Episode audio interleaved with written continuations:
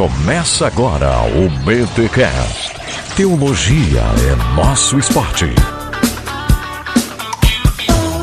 Muito bem, muito bem, muito bem. Começa mais um BTcast de número 62. Eu sou o Rodrigo Bibo de Aquino e ser evangélico hoje em dia tá hard, tá punk. Ou ser definido como evangélico. Verdade. Eu sou o Mike e quem sou eu? Onde estou? O que faz? Onde vivem? Evangélicos. Hoje no Globo Repórter. Eu ia fazer essa piada, cara, na entrevista, mas aí eu fiquei meio assim e tal. E aí, galera, aqui é o Alex buscando ser um evangélico roots. Olha aí. Pessoal, a gente tá aqui reunido para falarmos sobre evangélicos, o que fazem, onde vivem, o que comem. Seu habitat natural.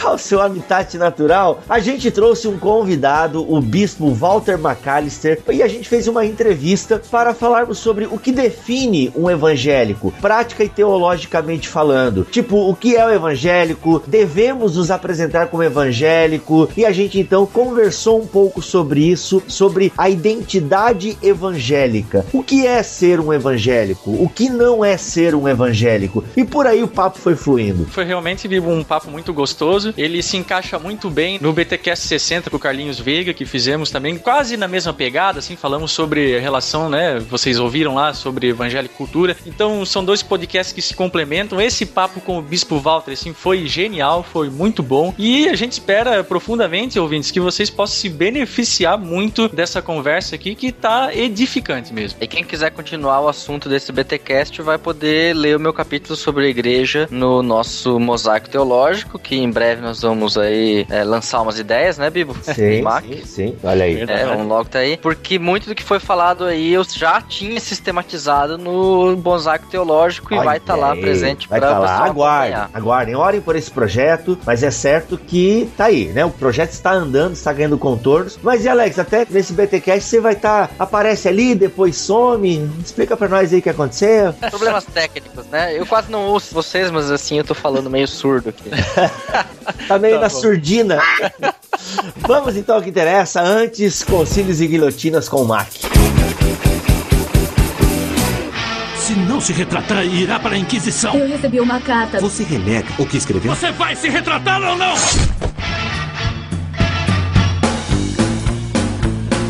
Estamos de volta para mais um Concílios e Guilhotinas e começamos com o e-mail do Rafael Silva, de Sorocaba, São Paulo. E ele menciona aqui que no momento ele é um desigrejado, mas que ele anseia voltar a congregar na sua igreja local, a ter comunhão com os irmãos, não é? Até porque ele mesmo diz aqui que tem o entendimento que não é igreja sozinho. E ele vem aqui testemunhar rapidamente como o BTcast tem ajudado ele a lidar com essa dificuldade. Quer dizer, mesmo quando ele estava longe da igreja, sem força para orar, para ler a Bíblia e tal, ele continuou baixando os BTcasts, ouvindo, e isso dava alguma esperança para ele. Ele tem o entendimento que o BTcast não supre, nem tem a intenção de pegar o lugar dessas coisas que nós chamamos meios de graça, não é? Oração, Bíblia, comunhão com os irmãos, inclusive, mas de alguma forma o Senhor acabou usando o nosso trabalho aqui para fazer com que as esperanças, por assim dizer, do Rafael aqui pudessem ser renovadas. Então ele não diz aqui se já está fazendo parte novamente de alguma igreja local ou não, mas que ele vai tirar alguma coisa de proveitoso desses oito meses aí longe de uma comunidade, né? Por causa da ajuda que ele conseguiu enxergar no BTcast, que fez com que ele não se distanciasse totalmente. Muito bom, Rafa. Que bom. A gente se alegra pelo teu testemunho, pela tua consciência em saber da importância de se congregar numa igreja local, de que isso faz parte da vontade de Deus, que isso é muito sério. Enfim, segue em frente aí, cara. Precisando, estamos aí. O Victor Rodrigues, 18 anos, segundo ele, pré-milenista, não dispensacionalista, até porque não curte conto de fadas. É, é ele que tá falando. Presbiteriano e calvinista e pós-tribulacionista. Olha, do jeito que ele se intitulou aqui, acho que a gente vai ter que começar a pedir pros novos e-mails que vierem aí, o pessoal se identificar com os seus rótulos teológicos. E aí, o que, que vocês acham? Não? Enfim, ele só dá uma passada aqui pra parabenizar pelo último BTcast, o do João Calvino. Gostei muito muito do posicionamento a respeito de vocês com todos os calvinistas, mesmo sabendo aí dessas discussões intermináveis entre calvinistas e arminianos que nós vemos aí pela web afora. Temos também o e-mail aqui do André Luiz Oliveira, o nosso querido sapão, meu querido amigo aqui de Joinville. Ele diz aqui que recentemente ele estava viajando pela Europa aí, eu fiquei sabendo, o homem tá chique que só. Ele vem dizer aqui que em meio à sua Eurotrip, entre um voo e outro, ele reservou espaço para escutar o BTcast 58 com toda a calma do mundo, entendendo cada ponto falado e tal, escutando mais de uma vez os pontos que ficaram em dúvida, principalmente as afirmações do Alex. É o sapão, um dia o Alex fica bom. Com o tempo ele vai aprendendo a se comunicar legalzinho. Brincadeira, Alex. E sem contar que, como um bom admirador de seriados, ele seguiu o exemplo do Bibo e o meu e aproveitou para acompanhar, ou melhor, começar a ver Breaking Bad. Olha aí. Valeu, sapão. Um grande abraço, cara. E o nosso último e-mail aqui é algo mais familiar. O de Anklin, não sei se é assim que pronuncia o nome dele, cunhado do Bibo, olha aí. Ele diz aqui que está visitando o nosso blog, o bibotalk.com.br, que ele gostou muito e foi a primeira vez que ouviu um podcast. E que no fim das contas foi uma ótima escolha começar pelo trabalho realizado pelo Bibo, né? E pelos seus amigos. Parabéns a vocês pela qualidade do trabalho. Também fiquei fascinado com os e-books e com o conteúdo do site em geral. Abraço, Dico. Valeu, grande Dico. Um grande abraço aqui de toda a equipe do Bibotalk. Aliás, o Bibo pode te dar um abraço em nome de toda a equipe. E antes de seguirmos em frente, olha aí o que o Célio de Castro vem revelar aqui pra gente com o seu efeito BTcast.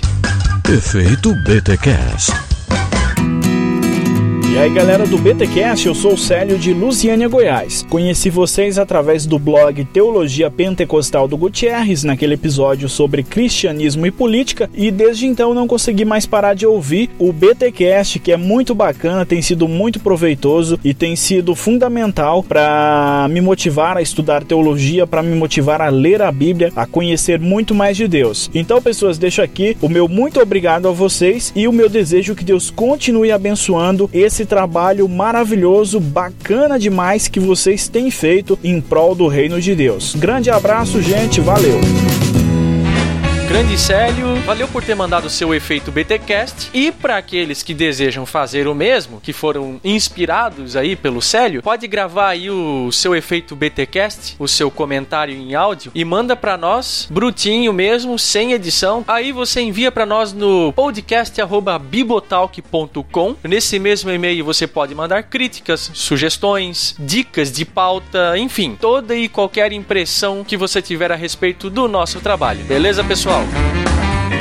E por último, mas não menos importante, você pode interagir conosco nas redes sociais. Temos a nossa página no Facebook, que é o www.facebook.com/bibotalk. Já passamos aí dos 3 mil seguidores e se você quiser engordar a fileira, divulgue aí a nossa página para os seus amigos, passe para frente, que quanto mais seguidores nós tivermos, mais o nosso conteúdo aí, principalmente o nosso carro-chefe, que é o BTcast, pode ser levado à frente, pode ser propagado aí por todo o Brasil. Aliás, por todo mundo, né? Temos ouvintes aí no Japão, Europa, Estados Unidos. BTcast já rompeu fronteiras faz tempo. Também estamos no Twitter, lá no www.twitter.com/bibotalk. Esse é o Twitter geralzão, né? Vocês lembram aí nos recadinhos do BTcast passado que eu comentei sobre a mudança de Twitter do Bibo. A gente criou um Twitter só para ele e deixamos o arroba Bibotalk como Twitter oficial, né? Desvinculamos a pessoa do Bibo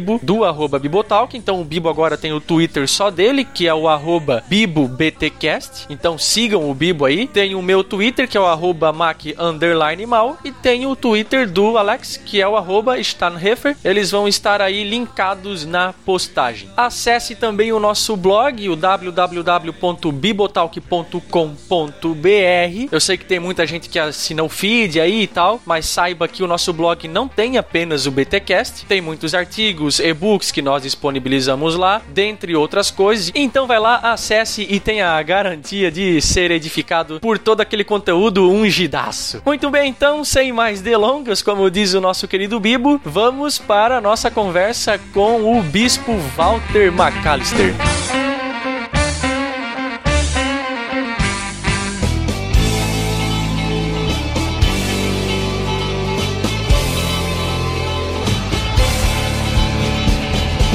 Estamos aqui para falar sobre um tema, não sei se é difícil, mas Parece simples, mas ele tem a sua complexidade. tem, tem essa É aquele tipo de tema que todo mundo acha que sabe, mas será que a gente sabe mesmo? Nós estamos aí diante de uma pluralidade de conceitos, de teologias, de denominações, e isso às vezes faz as pessoas eh, refletirem sobre a sua identidade enquanto evangélico, né? Qual que seria a pergunta? O que faz de você o evangélico? Com um cristão? Ou será que esses termos já não estão desgastados? Enfim. E para isso nós trouxemos aqui hoje o bispo Walter McAllister, olha aí, bispo primaz da Aliança das Igrejas Cristãs Nova Vida. Tudo bom, bispo? Tudo bem, um abraço para todos. Obrigado por me convidar. Estamos aí. Acho que antes da gente começar, A gente eu lembro. passar uma bio, né? Uma bio aí do Bispo Walter, até o pessoal conhecer. Tem livros. bio? public- É, uma bio. aí uma sinopse, uma sinopse. A da- ficha, vai, a vai, a ficha, né? O currículo vitae, Um profile? um profile, ou como é que é da, da academia que eu tive que Style, gostei. É, olha aí. Tá. Não, como é que é que a gente tem que fazer agora? Quando eu tô no mestrado, eu tive que fazer um, um, um currículo Lattes. É, o Aham. currículo Lattes do Bispo. É, eu sei porque tem livros publicados, não sei se é só pela Ano Domini. Fala um pouquinho pra nós aí quem é o Bispo. Bom, eu estou no Ministério há 33 anos. Quando eu digo bispo primaz, muitos não compreendem essa função, até porque a- o título significa muitas coisas diferentes, né? Na Igreja Católica é uma coisa, na Metodista é outra coisa. Um bispo na Nova Vida é um pastor de pastores. Como bispo primaz, eu sou o pastor que dá o tom à denominação, que é uma associação de igrejas independentes que voluntariamente mantém a unidade comigo. Nós reafirmamos isso todo ano. Sou pai de dois filhos, meu filho mais velho é pastor na catedral, meu filho mais novo é o vice-presidente da editora Ano Domini, já sou avô, tenho um neto, João Felipe, está com um ano e meio, pouco mais. Estou terminando o antigo mestrado na Reformed Theological Seminary da Flórida. Eu tranquei para meu filho poder estudar, meu filho mais velho poder estudar em Wheaton, ele tem bacharel e mestrado em Wheaton, nos Estados Unidos, o alma mater do Billy Graham. E sou autor do livro Fim de uma Era, tenho outros, o Pai Nosso e o Neopentecostalismo, a história não contada. Quem foi Roberto McAllister, contando assim a história do meu pai, que foi o fundador da Nova Vida. Então, cá estamos. Estou no ano sabático, estudando, devo estender isso até junho do ano que vem, no máximo, e uh, continuo a escrever e a ministrar. Não sou pastor de uma igreja local, eu conduzo os assuntos da denominação em si, e uh, conferencista, enfim. Hoje estou assim, entre uma coisa e outra, mas terminando esse mestrado que estou devendo já faz tempo. Só uma curiosidade, Bispo. Esse ano sabático, então, é, digamos, uma licença que você tem das suas funções para poder se dedicar ao estudo e tal? Como é que é? Ou não? Uh, não é uma licença plena. O que, que eu fiz esse ano? Eu recusei todas as conferências. Ah, assim, entendi. eu não estou fazendo conferências esse ano. Se bem que eu fiz um, duas, Sim. mas uh, eu já tinha me comprometido a fazê-los. Atualmente estou recusando conferências até 2015. Olha só, o BTCast já passa pra liderança aí. É, mas isso é uma hora, uma conferência é outra coisa. Eu agora vou falar sobre dez tipos de crentes.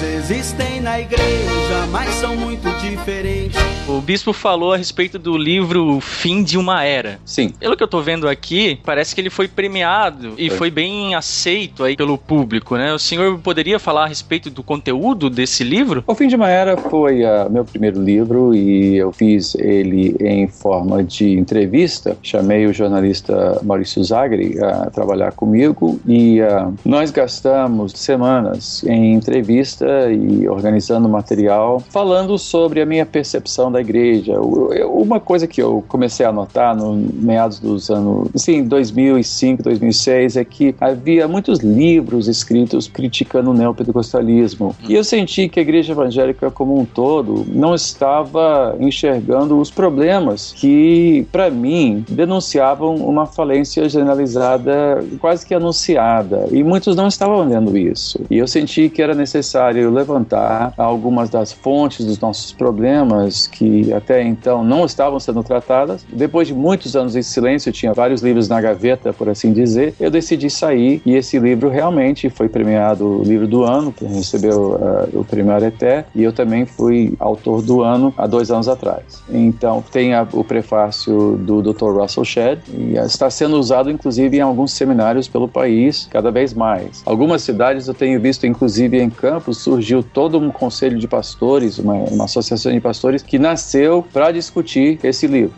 Então, está sendo um livro muito bem aceito e uh, eu esperava levar muita pedra, esperava muita oposição, mas muito pelo contrário, foi extremamente bem aceito. E até eu vejo que a editora no Domini volta e meia recebe, né? O próprio Maurício Zagari já foi autor premiado também. Foi, foi. Foi, ele- escreveu a série de ficção para jovens. Isso, aham. né, da geração ação e também um livro A Verdadeira Vitória que eh, é um livro muito interessante que faz, digamos, uma certa crítica mais embasado tanto biblicamente como historicamente, teologicamente, faz crítica à teologia da prosperidade. Bacana, legal. Parabéns, parabéns. E a gente tá escrevendo um livro aí, a gente vai conversar então, né, Bisso? E vamos, quem sabe aí. o Mosaic, lá, é, Mosaic Taylor sai pela ano Domini quem sabe? é. ok. é brincadeira.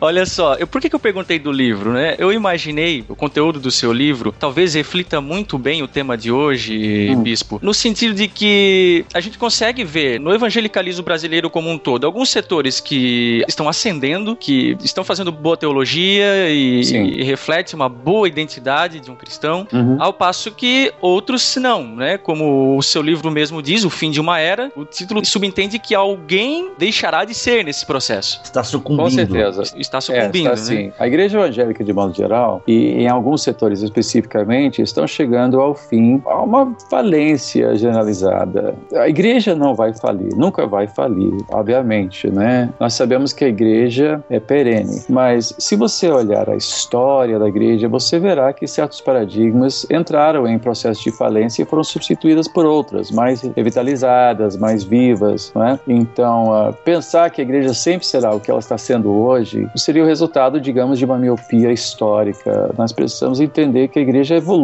a igreja muda. Não que a, a verdade mude absolutamente, né? As verdades eternas permanecem e Hum. Cristo sempre mantém um remanescente fiel. Mas, infelizmente, eu creio que já nos últimos 200 anos a igreja tem sofrido uma redefinição da experiência da carreira cristã que tem feito muito mal à igreja, achatando a carreira cristã apenas a uma decisão, um momento de decisão. Isso vem desde a época do Charles Finney, segundo o grande avivamento americano, né, que afetou profundamente o imaginário evangélico e a doutrina evangélica, especialmente do Ocidente, que levou tudo a ser resumido em apenas uma decisão e uma profissão de fé. Se você fizer uma profissão de fé, então você é crente. O resto é só detalhe, não importa. E quantos jovens já não chegaram aos seus pastores dizendo: Eu não sei se ainda se eu estou salvo? E a resposta é: você já fez uma profissão de fé e acham que nisso já se resolve o problema. E não é, não é bem assim. A fé cristã é muito mais do que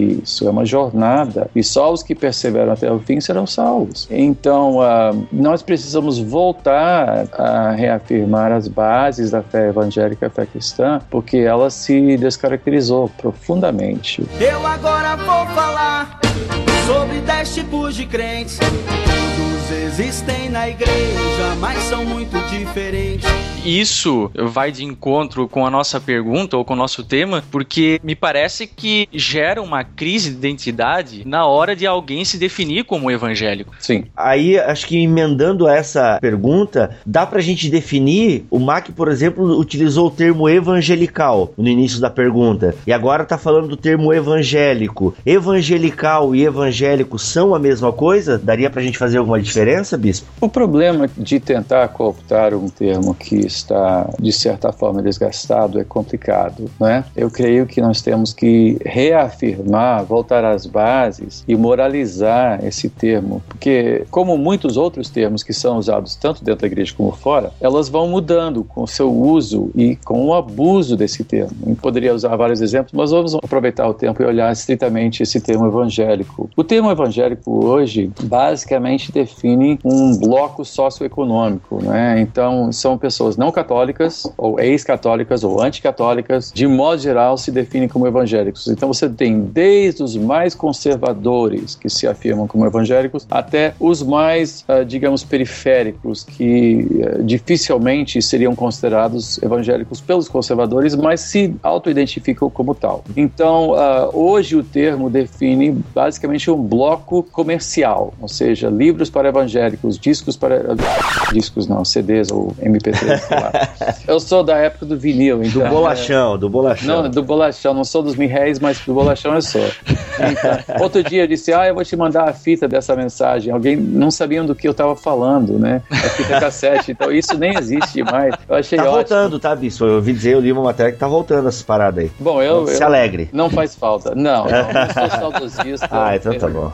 Não sou saudosista, uso meu iPhone e tal, sou bem. Mas, enfim, a terminologia fica, né? O termo evangélico, a grosso modo, define protestantes. Só que esse termo tem uma tradição riquíssima, porque ele é fundamentado pelo Evangelho. E ah, as pessoas que se identificam pelo Evangelho de Jesus Cristo, e eu pessoalmente creio que nós temos que revitalizar seu significado e reafirmar isso, mesmo que isso nos custe dizer fulano, beltrano não são evangélicos. Eu creio que hoje muitas pessoas se identificam como que não são. São identificados de modo geral como sendo e até rechaçam essa definição. Dizem, ah, não sou mais evangélico, não acredito mais nisso. E realmente não são, não são. Mas infelizmente, no imaginário coletivo, não há um conceito forte e moralizado do que seja nem o evangelho, nem o evangélico. Uhum. O Bispo falou em termo desgastado. Alex, não sei se tu vai lembrar, mas eu e o Alex, Bispo, a gente estudou na Faculdade Luterana de Teologia, aqui em São Bento do Sul, Santa Catarina. Sim. A gente meio que tem a, a mesma base, né? Claro, só a base, porque o Alex aí foi muito mais pra cima. Mas eu não sei se o Alex vai lembrar que na época que eu estava lá, os luteranos falavam sobre essa questão do evangélico, que eles já estavam discutindo se eles queriam ser identificados como evangélico. Sim. E, e eu não sei, Alex, se essa discussão foi pra frente, se existe uma discussão, né? Porque isso eram os alunos que discutiam e alguma outra Uhum. liderança, né? Agora eu não sei se isso chegou aí mais pra frente. Ah, não queremos mais ser identificados como evangélicos, até devido por tudo isso que o bispo vem falando, né? Esse desgaste do termo. É, eu creio que a discussão girou mais realmente por causa dessas questões que a gente falou, do desgaste do termo, mas eu acho que uma coisa histórica permaneceu bem firme, porque historicamente quando Lutero foi questionado sobre que nomenclatura deveria se utilizar para o grupo que estava ligado à reforma, porque alguns diziam, ah, eu sou luterano, outros diziam sou filipista, né, de Melanchthon, reformados ou calvinistas e assim por diante, e Lutero respondeu que o termo que deveriam se utilizar, se quisessem utilizar algum, além de cristão, deveria ser evangélico, porque é aquele que reconhece o evangelho de Jesus como fundamento da igreja e fundamento da vida cristã. E daí vem então o termo evangélico, é, aqui na Alemanha, utilizado, vamos dizer assim, oficialmente pelas igrejas advindas da reforma, Uhum. as igrejas unidas, reformadas, luteranas usam a nomenclatura evangélica. As pessoas têm muito preconceito quando vem uma igreja de fora Uhum. e dizem, nós somos igreja evangélica. O pessoal que diz, não, vocês não são evangélicos. Nossa. Evangélicos É. aqui são os históricos. Eu acho que esse termo evangelical começou entre os luteranos aqui no Brasil, não foi? Veio do É encontrão lá de possível. Curitiba, É não é possível não? pelo encontrão. É possível É. que venha pelo encontrão, sim. Que seriam assim, digamos, os luteranos mais, como posso usar o termo, crentes. Bazinga!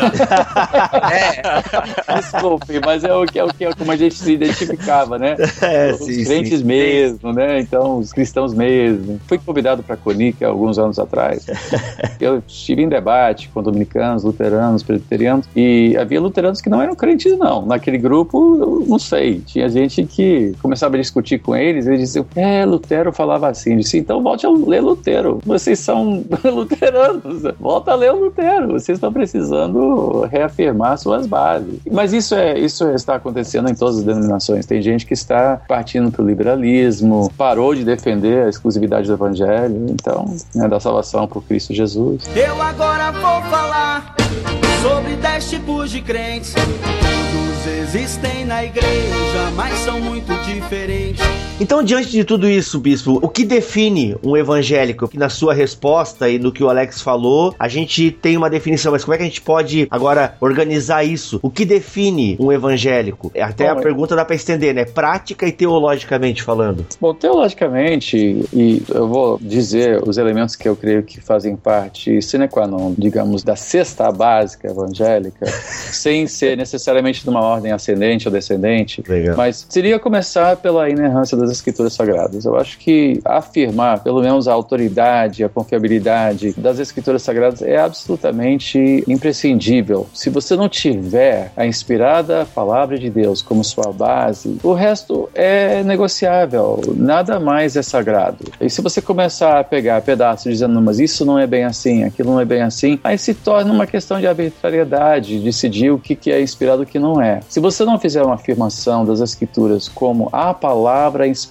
por Deus, de 2 Timóteo 3, 16, então você não tem base para o evangelho. Você não tem como dizer que é evangélico. Ou seja, o solo da Escritura é absolutamente essencial. Segundo, a exclusividade de Cristo, da pessoa de Cristo como o único meio de salvação. E isso implica várias outras coisas, né? Toda a confissão, Criador Apostólico, Deus Pai, Criador, Todo-Poderoso Criador dos céus e terra. Então, a pessoa de Cristo, isso inclui o nascimento da Virgem Maria, a concepção do Espírito Santo, que ele realmente padeceu sob o poder de Pôncio Pilatos, foi crucificado, morto, sepultado, ou seja, toda a carreira, toda a afirmação de Jesus Cristo, a razão de quem ele é, né? A uhum. confissão de Pedro, né? Tu és o Cristo, Filho de Deus vivo, e da sua obra como sendo o único caminho para a reconciliação com Deus Pai Criador. Essas afirmações são inegociáveis. Qualquer aceno para outras religiões como possíveis caminhos para Deus é uma traição da fé evangélica e a pessoa que afirma essas coisas não é evangélico. E finalmente, claro que há muitas coisas que nós poderíamos afirmar, mas como é inegociável seria o fato de que a pessoa tem que passar por uma, uma experiência de crise de conversão, hum. onde ele deixa de seguir o caminho do mundo e ele abraça a discipulado com Cristo Jesus, ou seja, ele vive em conflito com o mundo, ele não é apenas um cidadão do mundo que acrescentou à sua vida alguma coisa que realça a sua espiritualidade, mas literalmente ele abandona o mundo, abraça Cristo e segue a Cristo e vive contra o mundo e vive em crise com tanto o mundo ao seu redor como também o mundo que ainda resta dentro de si. Então o cristão, o evangélico é uma pessoa mobilizada para viver aquilo que ele crê, para falar da sua fé, para levar outros a conhecer Cristo. Então é uma afirmação teológica que tem implicações necessárias na sua vida prática. Então a gente pode dizer que essa relação do cristão ou do evangélico com a cultura, ela pode ser determinante quando esse mesmo cristão vai se definir como evangélico, né? Sim, você vê que há várias posições, né, transformistas. Você tem desde os anabatistas até os calvinistas mais engajados, não é? Aquela linha Wilberforce, Martin Luther King, aquela coisa toda. Mas uh, minhas tendências já são mais anabatistas. Mas dentro disso, o evangélico necessariamente, seja qual for o seu nível de engajamento, social, cultural, política, seja o que for, ele entende que há uma grande diferença entre viver no reino de Deus e viver no mundo. Uhum. Então ele vê claramente uma fronteira entre o seu mundo e o mundo como um mundo que jaz no poder do pecado, jaz no maligno. Então o evangélico vive em crise com esse mundo e entende que pessoas que ainda não abraçaram Cristo estão perdidas e precisam conhecer Cristo e se converter a Cristo. Essa é uma condição, para mim, sine qua non dos que se dizem evangélicos.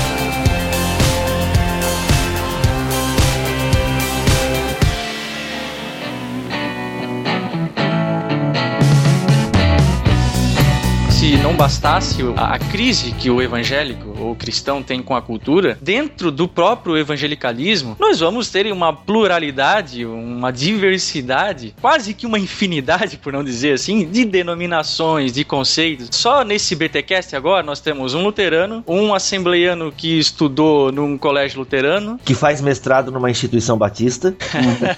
e aí tem eu que me caracterizo como pentecostal e reformado, acho que é o mesmo conceito que o bispo, se eu não me engano, também adere, né? O pentecostal reformado. Sim. Aí nós temos aquela crise que o cristão ele tem com a, o mundo e ele encontra essa diversidade de conceitos dentro do próprio evangelicalismo, né? Sim. Creio que no fim das contas isso acaba sendo uma bênção, essa pluralidade de alguma forma na vida das pessoas. Né? Essa diversidade que temos de cristãos e de conceitos, que as pessoas têm essa liberdade de se definir das diferentes formas e tal, levando em conta aquilo que é essencial e inegociável. Todavia, isso não pode também gerar ou contribuir para essa crise de identidade evangélico, dado que no Brasil, eu imagino, não, não sei se tem pesquisa sobre isso, tá, pessoal? Mas eu imagino que o Brasil acho que seja o país com mais variedade de denominações possíveis. Mas eu acho que os maiores fatores que contribuem para essa crise seriam duas. Seriam, primeiro, a falta de moral e ética que existe na igreja hoje, hum. que está desmoralizando a igreja. Hoje, se você for um pastor evangélico, você não pode financiar um carro. É considerado um grupo de risco, de maus pagadores. Então, o termo que muitos batiam no peito, eu sou pastor evangélico, ficou desmoralizado, até no imaginário popular. Os evangélicos são pessoas intragáveis, pessoas intransigentes, pessoas assim que agridem muito, né? E segundo, eu acho que há pessoas que se dizem evangélicos que atentam contra a identidade e são sofistas, são pessoas que não contribuem, pelo contrário, desconstroem até para poder angariar mais seguidores de si mesmos. São líderes muito bem articulados, são líderes muito inteligentes, são pessoas com uma capacidade de discurso muito grande e que confundem e não são evangélicos, mas estão tentando desconstruir o conceito evangélico de dentro. É quase que uma faca de dois gumes, né? Porque ao passo que o termo evangélico está desgastado de alguma forma, assim como tantos outros, é. existe uma necessidade de ser, eh, vamos lá, vou colocar aqui entre aspas, tá? Rotulado. Porque como é que se vai se definir no meio de uma sociedade sem um termo? Como o, o próprio bispo falou agora, os, os títulos teológicos dentro da teologia, eles, eles precisam estar aí para encurtar caminhos, são necessários. Exatamente, senão se torna uma coisa pulverizada. De certa forma, termos podem se tornar caricaturas do que eles representam, mas ainda assim são necessárias. É como você me chamar de vascaíno. Eu sou vascaíno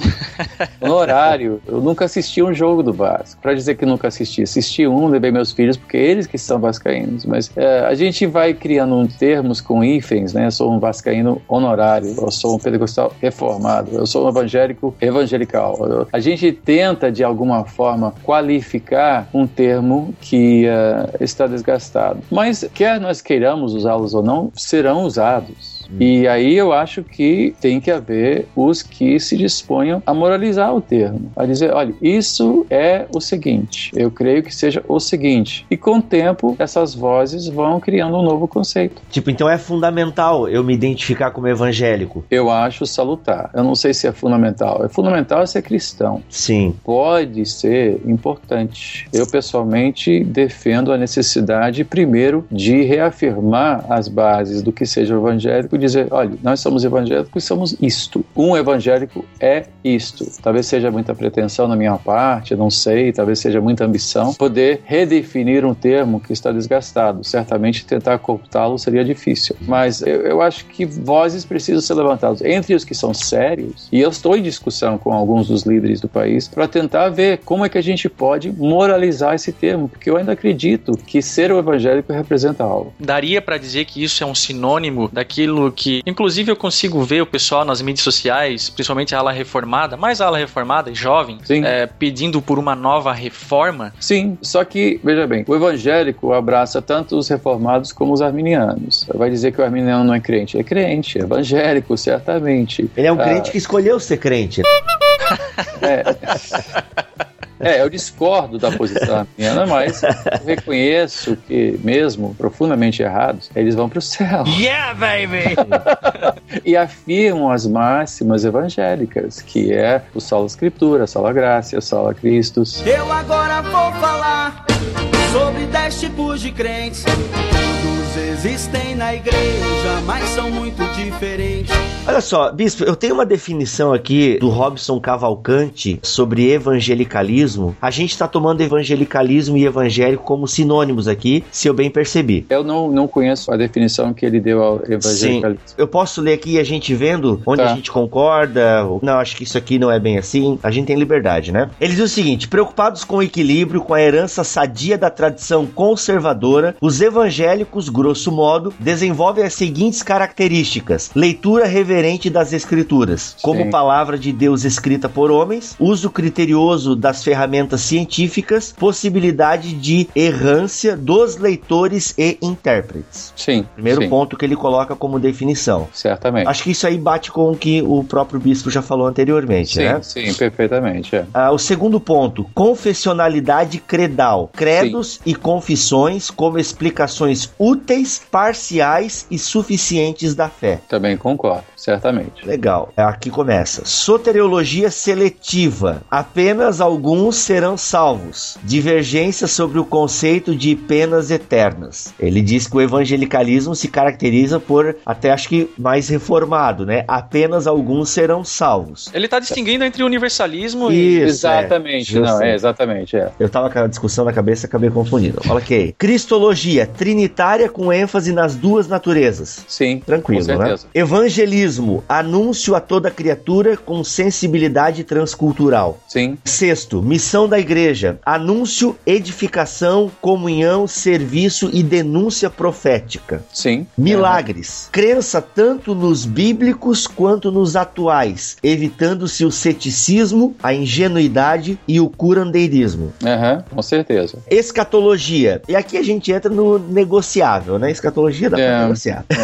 Diversidade de posições com tendência ao amilenismo pós-tribulacionista. É, bom, eu não sei. A maioria no Brasil não é. Não, a confissão evangélica abriga todas as posições Isso. escatológicas. Apenas minha tendência é a milenista. Mas isso é, é bem qualificado. Nós vivemos dentro desse conceito do reino de Deus que já veio, mas ainda está por vir. Então você Aham. tem, assim, as primícias de uma era que é vindoura. Agora, que forma toma essa era, nós não sabemos. Então, temos indícios, temos fundamento bíblico, mas ah, há dispensacionalista. dispensacionalista Hoje eu tô bem, hoje eu tô ótimo, não tomei café. Então, ah, os que afirmam, né, o, o dispensacionalista. Ah, realmente não, vai sair. Não sei o que, que deu em mim agora. Realmente, tá vendo? Nem consigo falar a palavra, de tanto que eu discordo dessa posição. Muito Nem consigo falar o termo. É isso aí. Dispensações, né, da Bíblia Schofield, dessa coisa. Também são evangélicos, né? Você tem toda a ala da Dallas Theological Seminary que são evangélicos, são crentes em Cristo mesmo, né? Ou seja, a a, exclusividade evangélica. a escatologia para ser evangélica, então, ela tem que afirmar que Jesus Cristo vai voltar. Acho que então isso é indispensável, isso é inegociável. Jesus vai voltar e a gente vence no final. Mas isso faz parte do credo apostólico. Então tá ótimo. Agora, se é antes ou depois do milênio, se já tá no milênio, é isso deixa pra lá, né? Já que a gente tá falando de crise de identidade, até numa simples conversa sobre escatologia, tem cristão que, se você expõe uma escatologia diferente da dele, eu sofro algumas vezes com isso, eh, você não é crente. Ah, mas isso, isso é imaturidade. E, exato, exato, mas reflete de alguma forma um pouco dessa crise né, de identidade. né? Não sei, eu acho que a crise vai mais para o cerne da coisa. Hoje há articulistas que estão defendendo, na linha do Rob Bell, um universalismo que não passa de ateísmo disfarçado de fé. Os liberais estão deixando a igreja em frangalhos. Meu Deus do céu, estão destruindo seminários e igrejas. É tenso. Daria até pra gravar um BTcast sobre isso. Veremos, veremos. Ok.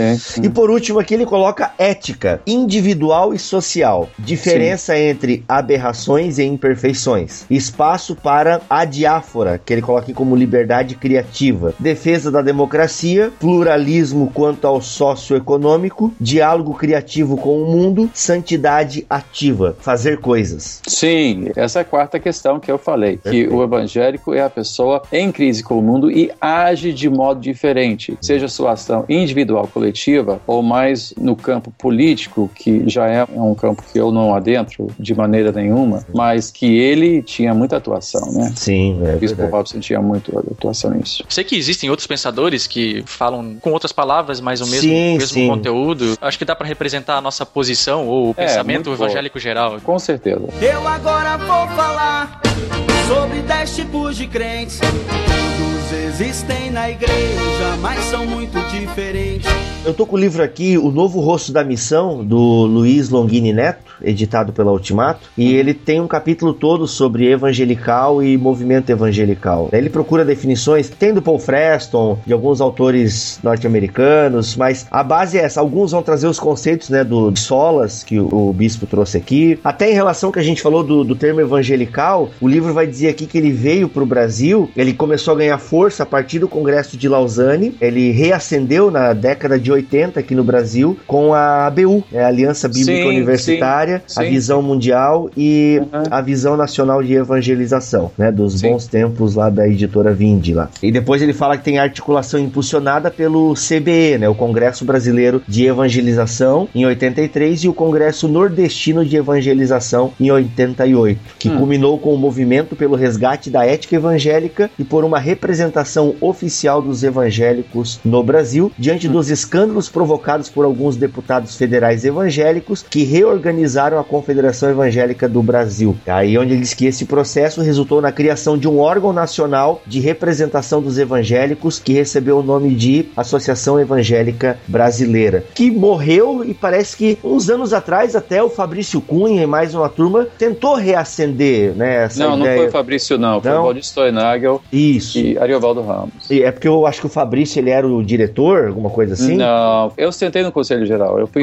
parte do Conselho Geral inicial Ah, que ah, bacana. durante um tempo, convidado pelo Valdir. Mas isso foi fruto do trabalho da FTL. Eles gastaram dois anos, a FTL gastou dois anos trabalhando nos documentos e isso foi lançado há dois anos atrás. Pois é, como é que tá isso? Porque eu fiquei conhecendo através do Fabrício Cunha, acho que ele tava na comissão, então, pelo menos, porque eu até vi foto, tudo. Ele não está mais, não. Não está mais? Ah, tá. Mas ainda existe? Isso tá nativa? Como é que funciona? Não sei se o bispo tá por dentro disso. Não, eu, eu saí. É porque a, a ala política foi muito forte. Sim. Assim, de enveredar pelo engajamento político, a publicação de manifestos, desagravos, etc. Entendi. Que eu acho uma ação inócua. Assim, um tiro na direção completamente errada. Eu entrei com a proposta de realmente somar para a união da igreja, a reafirmação da fé cristã, mas eu não vi isso como principal. Havia vários problemas e eu acabei saindo. Foi inclusive uma grande explosão que deu aí. Infelizmente, eu me tornei pivô de uma certa tempestade aí. Eu não queria causar nenhuma tempestade, mas acabou sendo. E eu tenho carinho por todos eles. São amigos, são pessoas extraordinárias e tal. Mas foi uma diferença, inclusive, desse viés político, né, que é muito forte com o FTL e com o grupo né, da Missão Integral. Nesse sentido, uma associação que tente resgatar a identidade evangélica, talvez Não então não existe. seja o caminho. Não, não existe. Uhum. Infelizmente, nós vivemos sob um engano democrático, não é? Nós cremos que qualquer associação tem que ser representativa e seguir o parlamentarismo, essas coisas todas. Eu acho isso um- uma bobagem. Nosso país não funciona assim. Tem que haver lideranças que dizem, olha, cremos nisso, quem está conosco? Vamos nessa. Mas quando começa a ter comissões e subcomitês e três vice-presidentes e cinco subsecretários e tem que haver votação, e essas coisas desandam imediatamente. É uma coisa absurda que acontece. Eu agora vou falar sobre dez tipos de crentes. Todos existem na igreja, mas são muito diferentes.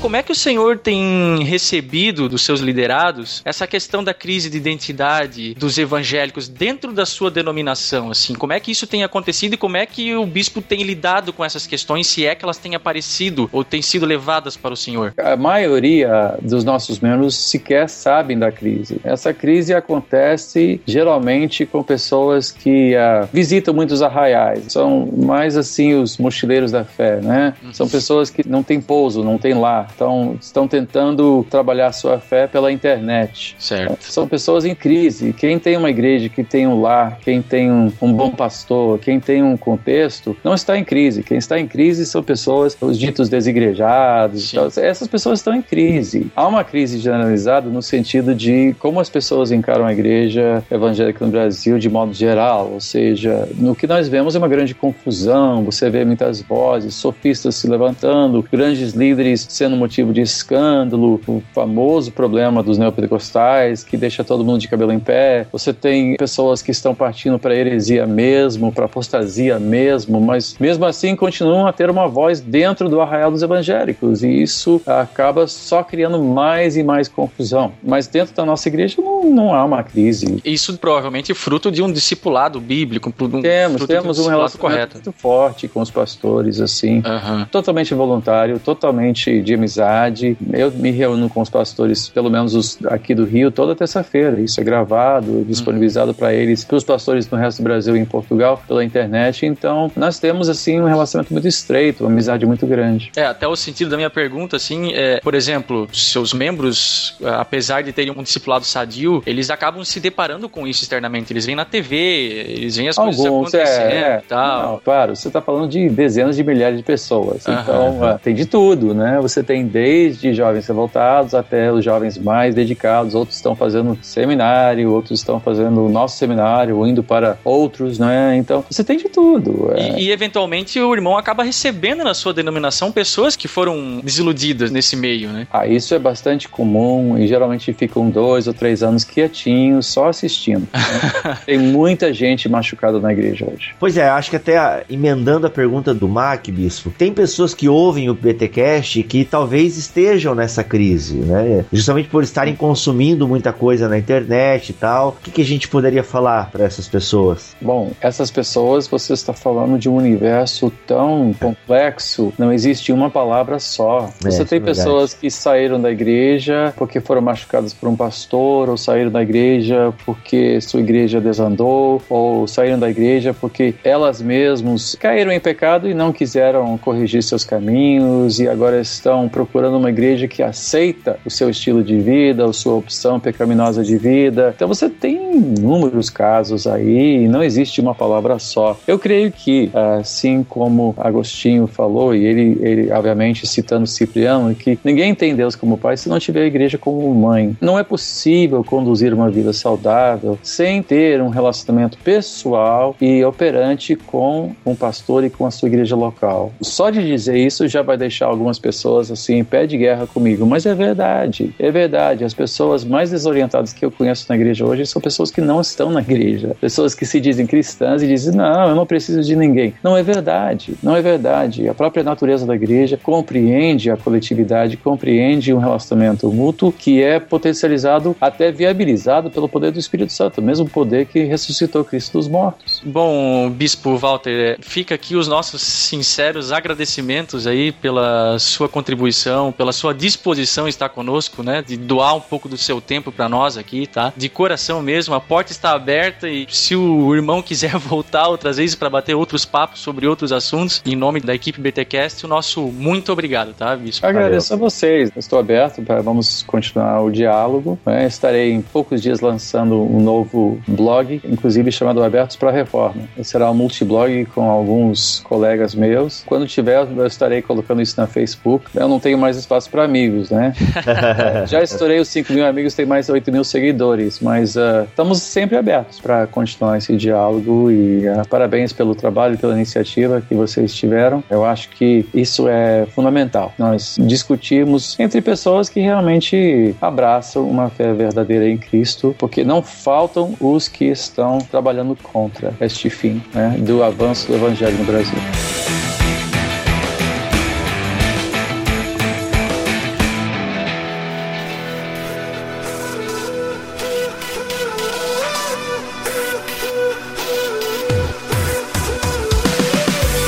Você acabou de ouvir a entrevista com o Bispo Walter McAllister. Espero que você tenha gostado. Obviamente, gente, ficou muita coisa que nós poderíamos ter discutido, mas sério mesmo, os comentários estão aí. Vamos conversar sobre isso nos comentários para que a gente cresça junto. E olha só, se você quiser conhecer mais o ministério do Bispo Walter, você pode acessar www.waltermacallister.com.br. Acho que a gente poderia aqui citar também, né, Bibo e Alex, a entrevista que o Iago fez com o Bispo Walter, né? Entra bem em paralelo aqui o que a gente tá falando também. O Bispo Walter é twitteiro, facebookeiro, ele já falou isso, ele interage com as mídias sociais. Você pode estar seguindo ele nessas mídias, tá? E você pode se beneficiar muito aí do pensamento desse homem de Deus que esteve aqui conosco. Ele é uma ótima influência. Bacana. Então daí, pessoal, eu sou o Rodrigo Bibo de Aquino, vou ficando por aqui querendo ser cada vez mais evangélico. Aqui é o Mac e teologia é o nosso esporte. Ô, faz tempo, hein? Olha aí, É, faz tempo. faz tempo. Voltando às tempo. É, justamente. Valeu, galera. Aqui é o Alex. Que a paz de Cristo, que excede todo o entendimento, guarde os vossos corações e mentes em Cristo Jesus. Amém.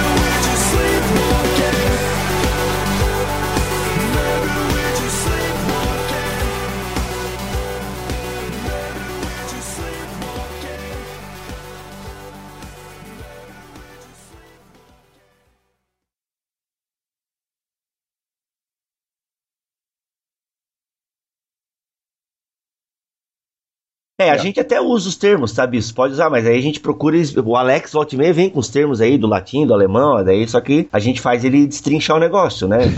é, os, te, os, termos teológicos têm sua função Sim, de ajudar a cortar caminho é. e muitas vezes com a citação de um teólogo do passado uhum. você entende toda uma série de pressupostos que você não precisa reafirmar cada vez que você fala daquele pensamento. Bispo, a sua barba eu acho que está roçando no microfone. Ah, é? É. Então eu vou tentar segurar a cabeça com mais, assim, mais. eu estou usando aquele, aquele novo fone da, da, da iPhone, né? Ah. É, que eu não estou achando o meu fone com, com microfone que sai assim, então estou tendo que usar esse que fica pendurado pelo pescoço.